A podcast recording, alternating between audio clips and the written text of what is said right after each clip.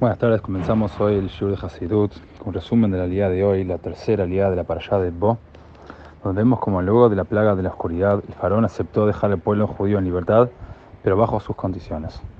Cuando Moshe rechazó esos términos, el faraón se retractó y expulsó a Moshe. Como dice el versículo, Vayomelo faró lejme alay, que otjapanay tamut. Moshe ken Dijo el faraón a Moshe, sal de mi presencia porque el día en que veas mi cara morirás. Moshe respondió, has hablado correctamente. Dice el Rebbe en Sefer Sijot del año 5752, eh, que coincide con el año 91 y 92, como también en el año 91, 90 y 91, 5751.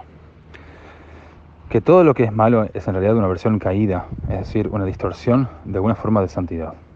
El faraón era la expresión caída de la capacidad de Dios de hallarse por encima de los límites de la naturaleza.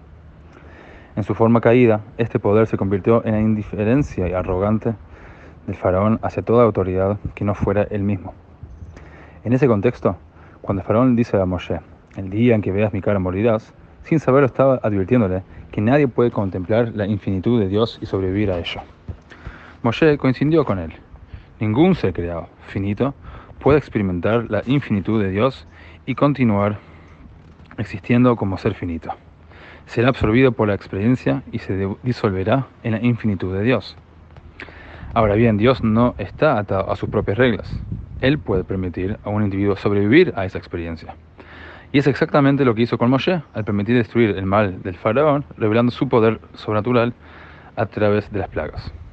Todos tenemos nuestro faraón interno, es decir, alguna oposición o tosuda hostilidad hacia la santidad.